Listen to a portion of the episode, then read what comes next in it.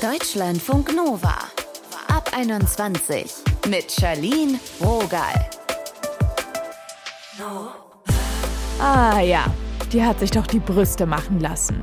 So wird gerne über Promis gelästert, die sich die Brüste vergrößern, um vielleicht einem Schönheitsideal zu entsprechen. Aber Frauen entscheiden sich auch für eine Brustreduktion. Die Gründe dafür sind vielfältig. Unser Thema heute: Brüste verkleinern. Wie wir über unseren Körper selbst bestimmen. Wir hören einen persönlichen Erfahrungsbericht, gucken uns die medizinischen Fakten an, zum Beispiel zu Risiken, und klären, was eine körperliche Veränderung mit der Psyche macht. Das hört ihr von einer Sexualtherapeutin. Jetzt zu Nathalie aus Trier. Sie arbeitet als Koloristin und hatte durch ihre großen Brüste immer extreme Rückenschmerzen.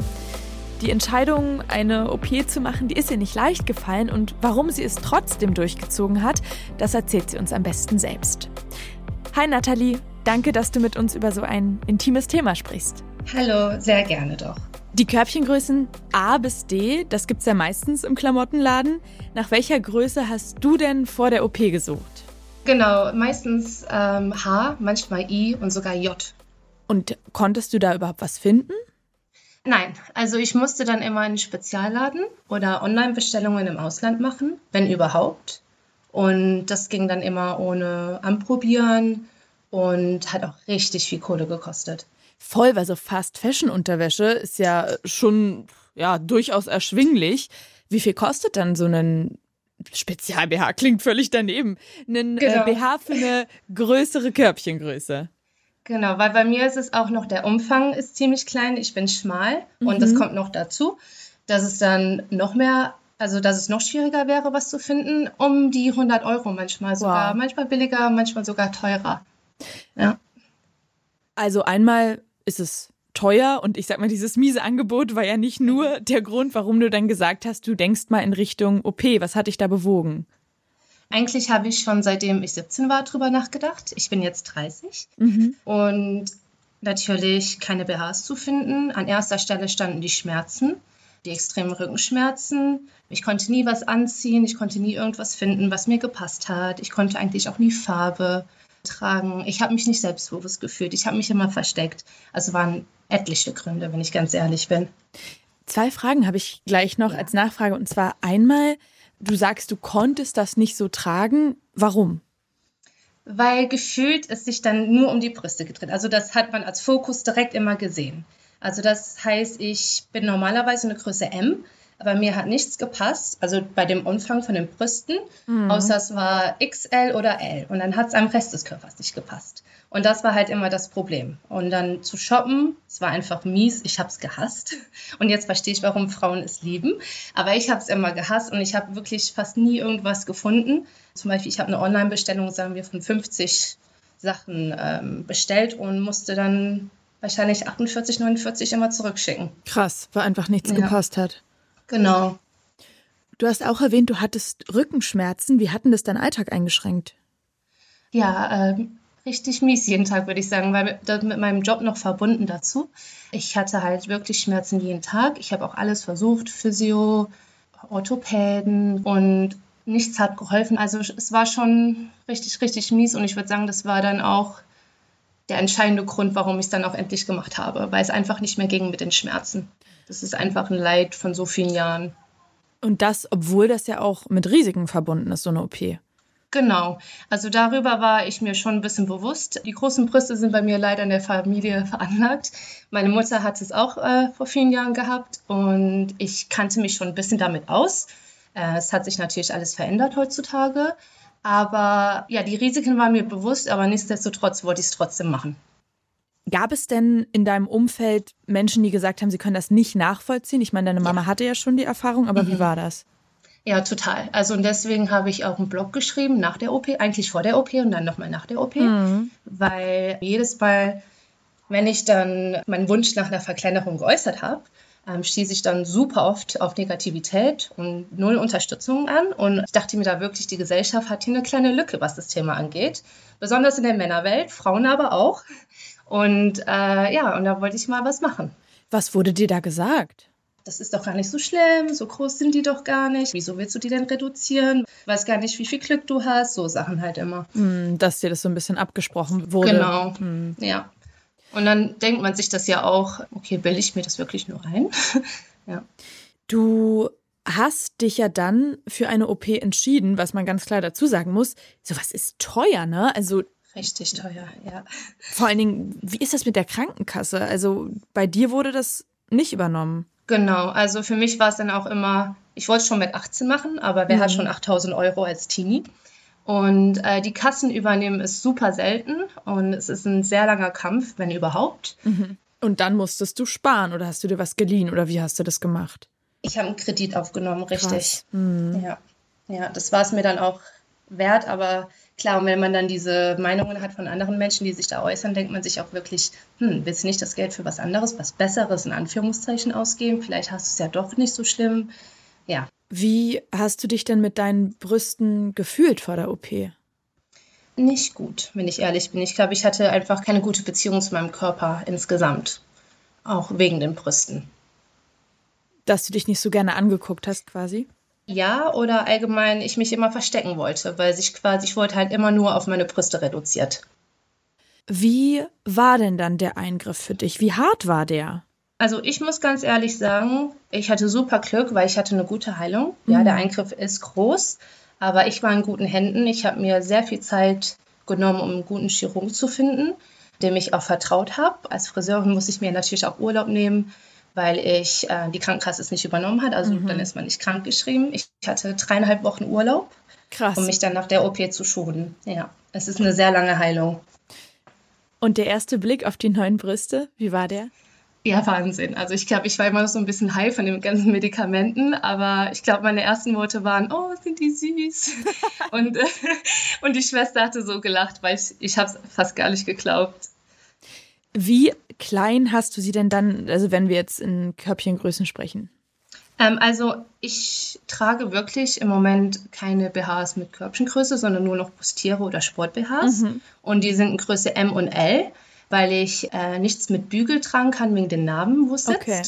Und allgemein ich nie wieder irgendwas mit Bügel tragen möchte, wenn ich ehrlich bin. Aber ich würde so auf ein CD schätzen. Okay, so sowas. Das, das war das Kleinste, was er bei mir machen konnte. Und warst du dann gleich zufrieden mit deinen Brüsten, wie sie waren? Also am Anfang direkt ja, weil man ist halt so überwältigt und glücklich. Aber die Schwellung und die Heilung kann tatsächlich bis zu einem Jahr dauern. Mhm. Aber nach sechs Monaten hat man eine gute Vorstellung, wie das Endergebnis aussehen wird. Und da waren sie noch ziemlich geschwollen und ich würde sagen immer noch groß. Ja, sie sind deutlich kleiner. Es ist wie Tag und Nacht. Mhm. Aber klein sind sie jetzt leider immer noch nicht. Und das hatte ich mir halt gewünscht. Aber ich habe die OP ist bei mir zum Beispiel jetzt eineinhalb Jahre her und ich habe mich jetzt richtig gut damit abgefunden. Aber das erste Jahr würde ich sagen, war schon ziemlich schwer. Und geht es dir jetzt psychisch besser? Ja, auf jeden Fall. Also wirklich wie Tag und Nacht, ja. Wie ist es in deinem Umfeld und vielleicht auch die Menschen, die dir sehr kritisch dagegen überstanden? Hat sich daran was geändert? Ja, ich glaube, die haben einfach gesehen, wie viel glücklicher ich bin, wie viel besser mein Leben ist, ohne Schmerzen und allgemein, wie selbstbewusst ich bin und wie viel glücklicher ich bin. Und hast du auch das Gefühl, dass es sich auf andere Bereiche in deinem Leben so ausgewirkt hat? Ja, zum Beispiel mit Sport. Ähm, mhm. Ähm, früher war ich ziemlich eingeengt, was ich machen konnte. Zum Beispiel, ich konnte nie laufen, ich konnte nie Seilspringen. Irgendwas mit Bewegung oder Hüpfen ging überhaupt nicht klar. Äh, so Sachen. Und jetzt ist es gefühlt ein ganz neues Leben. Ich kann wirklich alles machen, was ich machen möchte. Du bist ja auch online mit deiner Geschichte unterwegs und redest da auch mit anderen Frauen. Was wird dir da in dem Austausch gespiegelt, zum Beispiel über deinen Blog? Also ich hatte den ersten Blog vor der OP geschrieben mit den Begründungen, warum ich es überhaupt machen möchte, weil ich halt anderen Frauen auch helfen und ermutigen wollte, weil ich, weil ich halt weiß, wie es ist.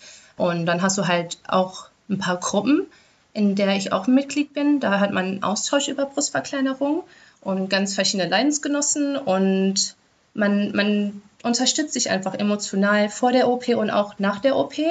Und ich habe zum Beispiel auch vielen Frauen geholfen, äh, dass sie jetzt auch selbst eine Brustverkleinerung machen. Die haben sich nicht richtig getraut und dann gelesen, wie viel besser es mir geht und wie anders mein Leben ist. Und das ist auch ein total schönes Gefühl. Und wie ist dein Körper-Selbstbild jetzt?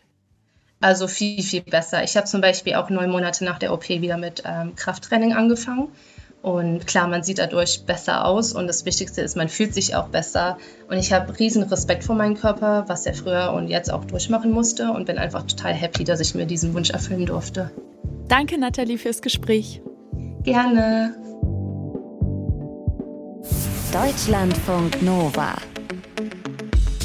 Nathalies Erfahrungsbericht habt ihr gerade gehört. Die Krankenkasse hat die Brust-OP nicht übernommen. Ist es Standard? Und welche Risiken gibt es bei einer OP? Wir checken jetzt noch den Blick auf die medizinische Seite. Dr. Helge Jens ist Mitglied im Vorstand der Deutschen Gesellschaft für ästhetisch-plastische Chirurgie und auch selbst Facharzt für plastische und ästhetische Chirurgie.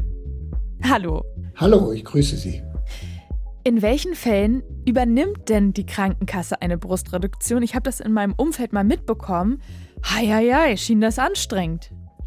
Also es gibt da keine Regel. Es ist vollkommen unklar, wann die Krankenkassen das übernehmen. Ah. Wir hatten noch vor 20 Jahren die Situation, dass fast jede äh, Brustverkleinerung auf Antrag genehmigt wurde. Mhm. Heute ist das längst nicht mehr so. Es war dann eine Zeit lang so, dass ein Resektatgewicht von 400, von 600 Gramm im Raume stand. Aber es war immer vollkommen willkürlich und das ist es bis heute geblieben. Es wird immer noch strenger, aber es ist vollkommen willkürlich, wann die Krankenkassen eine Brustverkleinerung übernehmen. Das ist ja unglaublich, muss ich jetzt mal ehrlich sagen. Also, boah, wie, wie soll man denn da vorgehen? Also, also es ist schwierig. Wenn hm. Sie äh, jetzt wirklich merken, die Brüste sind zu schwer, und, hm. äh, dann sollten Sie das sich bescheinigen lassen vom Gynäkologen, vom Allgemeinmediziner. Wichtig sind auch etwaige Gutachten, zum Beispiel vom Orthopäden, und sich mit diesen Unterlagen dann zur Krankenkasse wenden und das dort vorlegen dann ist der klassische Weg so, dass die Krankenkassen das in ihrem medizinischen Dienst der Krankenkassen vorlegen mhm. und der entscheidet dann letztendlich. Dann gibt es noch ein Widerspruchsrecht, das kann man auch noch anwenden. Aber wenn dann eine Ablehnung kommt, dann steht der Patient häufig ohne Genehmigung der Krankenkasse da. Erleben Sie da nicht auch viel Frust bei Ihren Patientinnen? Oh ja, es kommen immer wieder Patientinnen an, die wirklich auch unter diesen schweren Brüsten, zum Teil sind sie auch noch asymmetrisch, mhm. leiden und die Krankenkasse übernimmt das dann nicht. Wenn sich jetzt eine Person für diesen Eingriff entschieden hat, äh, ob jetzt die Krankenkasse zahlt oder nicht, wie schmerzhaft, wie risikobelastet ist der Eingriff? Also sehr, sehr schmerzhaft ist so ein Eingriff nicht. Mhm. Und in der Hand von einem erfahrenen ästhetischen, plastischen Chirurgen ist das eigentlich auch kein Hochrisikoeingriff. Es gibt immer die normalen Risiken einer jeden Operation, Nachblutung, Infektion, Wundheilungsstörungen.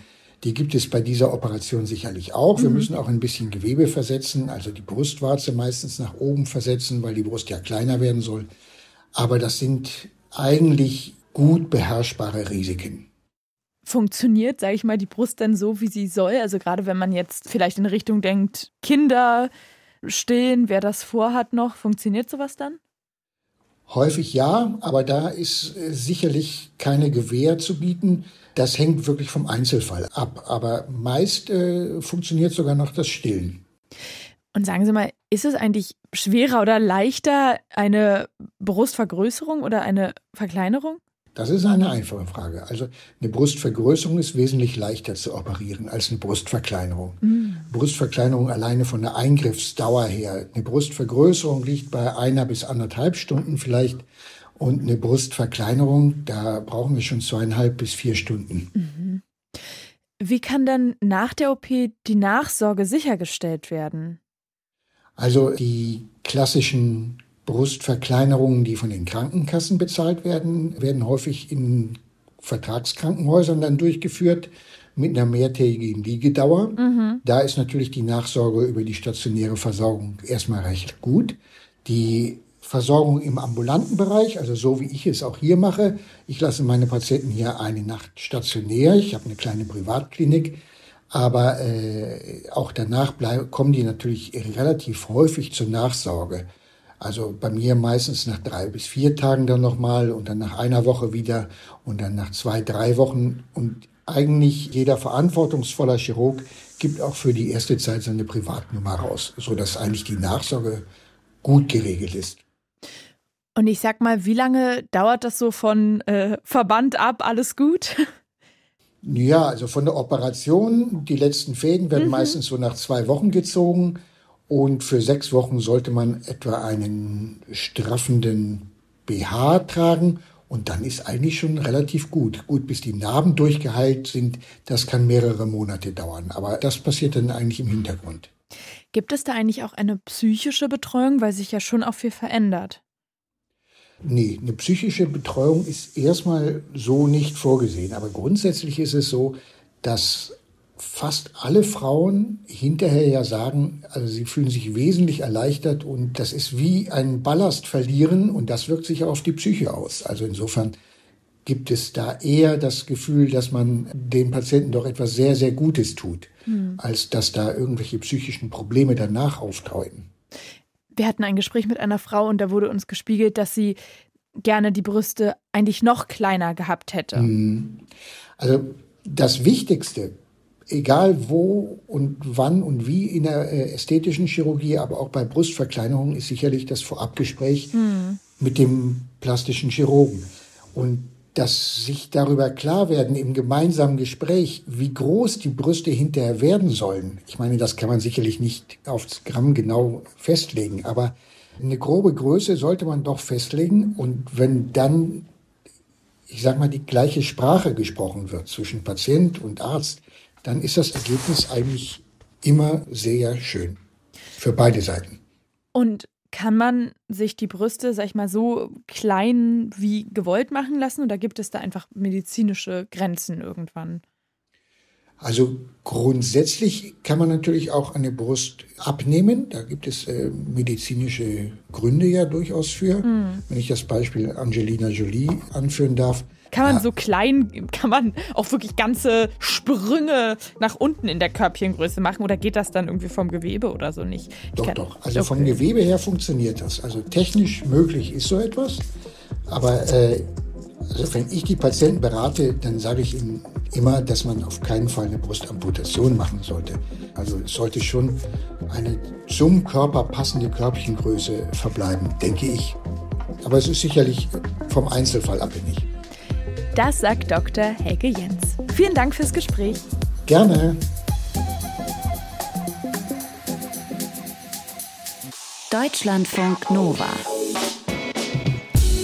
Wenn wir unseren Körper verändern, wie kommt denn die Psyche hinterher? Und was können wir tun, wenn es eine Möglichkeit zur Veränderung nicht wirklich gibt?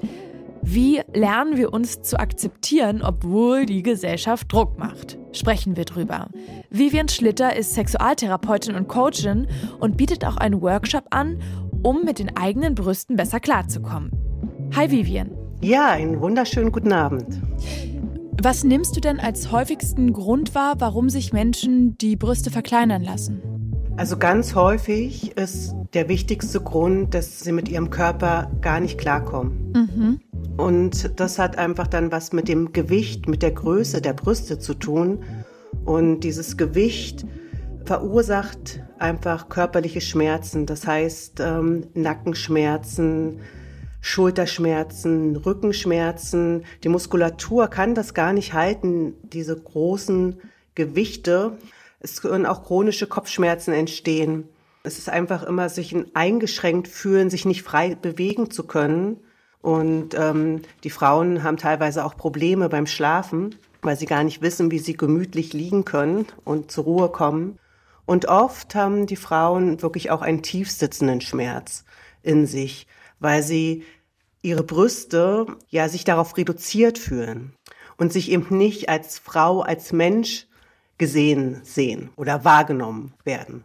Wie beschreiben Sie denn das Verhältnis zu der eigenen Brust, die Frauen, mit denen du dich darüber unterhalten hast? Also manche Frauen haben ein Verhältnis, was sehr, sehr negativ geprägt ist. Mhm. Und das geht so weit, dass es wie auch ein Hassgefühl ist. Und das ist ja ein Teil unseres Körpers und wenn wir unseren Körper eben hassen, dann ähm, ist das einfach was, was uns in unserem ganzen Sein beeinflusst. Verändert sich das auch so, wenn wir älter werden oder kann es auch genau andersrum sein, dass es zu weniger Akzeptanz führt, sondern dass man vielleicht eher sagt, naja, früher waren irgendwie, konnte ich besser mit meinen Brüsten klarkommen? Also ich glaube, es macht einen Unterschied, ob ich so große Brüste habe, dass ich eben, wie beschrieben, diese starken körperlichen Symptome habe. Mhm oder ob es eben dieser Wunsch nach der perfekten Brust gibt. Mhm. Und ähm, das ist natürlich ein großes Thema für viele Frauen, weil wir eben immer noch von außen in der Werbung, eben auch in den Pornos, in den sozialen Medien oft Bilder sehen von perfekten Menschen mit perfekten Brüsten. Das beeinflusst uns. Wir haben gar nicht die Möglichkeit, unterschiedliche Brüste zu sehen und denken, es müsste diese Apfelbrust sein, am liebsten B, vielleicht auch C, aber dass Brüste so unterschiedlich aussehen, das wissen wir nicht. Und ähm, sind diesem perfekten Bild so na, nicht verbunden, sondern ähm, wir haften dem quasi an. Mhm. Und dann kann es natürlich passieren, logischerweise verändert sich unser Körper. Die Brüste im Laufe unseres Lebens verlieren aus ganz natürlichen Gründen. Und ähm, wenn ich damit aber total fein innerlich bin, dann muss das gar kein Thema sein. Ja, ich meine, in der Schule habe ich zum Beispiel auch nicht gelernt, dass auch bei einer Person die Brüste jeweils sehr unterschiedlich aussehen können. Ja, das ist ja auch ein ganz großes mhm. Thema, dass wir denken, es müsste immer alles ganz symmetrisch sein und gleich. Und ähm, ganz, ganz viele Frauen haben auch wirklich unterschiedlich große Brüste. Also wir haben oft auch unterschiedlich große Füße. Das merken wir vielleicht manchmal, wenn wir Schuhe kaufen mhm. gehen. Aber die Brüste, die müssen perfekt sein. Und da wissen wir das oft gar nicht. Und so denken wir, mit uns ist was nicht, nicht richtig. Und wir werten uns dafür ab. Und ähm, das ist, kann ja viel Schmerz in uns erzeugen. Wenn man sich jetzt für eine Brustreduktion entscheidet, was für Folgen können da auf einen zukommen, auch in sexueller Sicht? Ein wichtiges Thema, was mit einer Brustreduktion schon auch beachtet werden muss, ist eben die Gefahr, dass das Stillen nicht so natürlich sein kann, wie wenn ich keine Brustreduktion mhm. vornehmen lasse. Genau. Und ähm, aber nochmal zurückzukommen auf deine Frage. In sexueller Hinsicht kann das schon auch einen negativen Einfluss haben, wenn eben wirklich Nervenendigungen gekappt werden. Mhm. Andererseits haben viele Frauen, die wirklich nicht ihre Brüste annehmen können und wie gesagt auch gar kein gutes Verhältnis haben, oft sowieso nicht den Zugang und gar nicht die Erfahrung, dass unsere Brüste natürlicherweise wirklich auch eine erogene Zone sind und sie uns eben befähigen, uns orgasmisch zu fühlen. Das heißt aber, wenn ich eine Brustreduktion machen lasse und mhm. ich dann eine Größe habe, womit ich merke, oh, das passt mehr zu mir. Ich kann mich freier bewegen. Ich bin aufgerichteter. Ich kann mich ganz anders zeigen und ich werde anders wahrgenommen. Gibt es dann auch die Möglichkeit, tatsächlich überhaupt erstmal in Kontakt zu gehen und meine Brüste auch zu halten? Und letztendlich brauchen Nerven auch die sexuellen Stimulationen und die Verknüpfung wieder ans Gehirn. Und da ist Berührung ganz, ganz wichtig. Das heißt, es ist dann die Möglichkeit, dieses Potenzial aufzubauen, wenn ich vorher gar keinen Zugang zu meinen Brüsten hatte. Welche Rolle spielen denn Selbstbestimmung, vielleicht auch Akzeptanz bei diesem ganzen Prozess, wenn man sich für so einen Eingriff entscheidet? Das Selbst soll ja bestimmen in der Selbstbestimmung. Mhm unabhängig von dem, was draußen als schön empfunden wird, als Norm ist. Und wenn wir da in unserem Körper lauschen, bekommen wir oft auch eine gute Antwort, wenn sich, wenn ich daran denke, mein Körper wie freier anfühlt, weil ich weiß, ähm, ich, ich habe nicht diese Last mehr, die mich immer nach vorne zieht, dann kann das mein Selbst ganz bestimmt als richtig empfinden. Mhm. Ich habe noch eine Frage und zwar, wenn man sich viel mit einem scheinbaren Mangel an sich beschäftigt, dann hat man ja gegebenenfalls auch so eine Überfixierung auf die Brüste. Wie kann man dann ein bisschen sanfter werden, davon vielleicht auch wegkommen? Da finde ich zum Beispiel ganz schön, den ganzen Körper mit einzubeziehen. ganz woanders, mich auch zu streichen, zu berühren, sowieso sich vielleicht mal anzuschauen im Spiegel und zu sagen, was finde ich alles schön an mir. Und es gibt so viel, das sind wir nicht gewohnt. Aber wenn wir uns diese Frage, gerade wenn es uns gut geht, immer wieder auch stellen, wie schön wir eigentlich sind. Und das wirklich einzusammeln und es stärkt uns auch wieder. Das sagt die Sexualtherapeutin Vivian Schlitter. Vielen Dank, Vivian. Ja, ich danke auch. Deutschlandfunk Nova. Bevor wir uns hier verabschieden, wollte ich euch noch was fragen. Fans haben es sofort erkannt. Das ist die Harry Potter Musik in eurem Ohr. Gerade jetzt zur Weihnachtszeit, da werden die Filme ja ordentlich gebinged. Und die Bücher haben viele von uns gelesen. Eine halbe Milliarde Mal wurden die Bücher verkauft, in 80 Sprachen übersetzt. What? Macht uns doch mal eine Sprache, schreibt uns, was bedeutet euch Hogwarts? Vielleicht auch nischt. 0160 913 60852, die Nummer steht auch in den Show Notes. Ich bin gespannt, wie viele Potterheads sich melden. Mein Name ist Charlene Rogal. Ähm, ich disappariere jetzt mal. Deutschlandfunk Nova ab 21. Immer Montag bis Freitag auf deutschlandfunknova.de und überall, wo es Podcasts gibt. Deutschlandfunk Nova ab 21.